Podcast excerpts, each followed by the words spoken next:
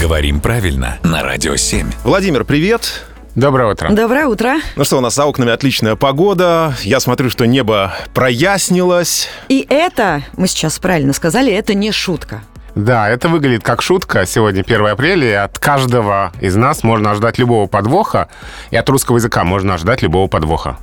Но в данном случае все именно так. А, Погода прояснилась, а ситуация прояснилась. Здесь ударение зависит от значения. И здесь надо это только запомнить. У- Ужаснуться, усмехнуться, запомнить и дальше говорить правильно. Ну, действительно, звучит э, немножко да, странно. непривычно, и э, как-то немножко себя приходится э, ломать э, чуть-чуть совсем. Можем ли мы понять, э, откуда вот такая разница произошла? Ну, вообще говоря, бывают такие ситуации, когда нам хочется, чтобы за разными значениями было закреплено разное ударение.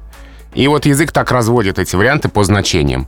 А бывает, что нет. А вот есть такое распространенное утверждение, что будто бы человек звонит, а колокол звонит, или наоборот. Вот здесь э, разницы в значении нет, во всех случаях ударение звонит. То есть где-то ударение в разных значениях совпадает, а где-то ударение в разных значениях разное, как в ситуации прояснилось, прояснилось. Ну, вот теперь у нас ситуация прояснилась, для нас, во всяком случае. Ну, а за окном действительно По-прежнему все прояснилось. да. прояснилось.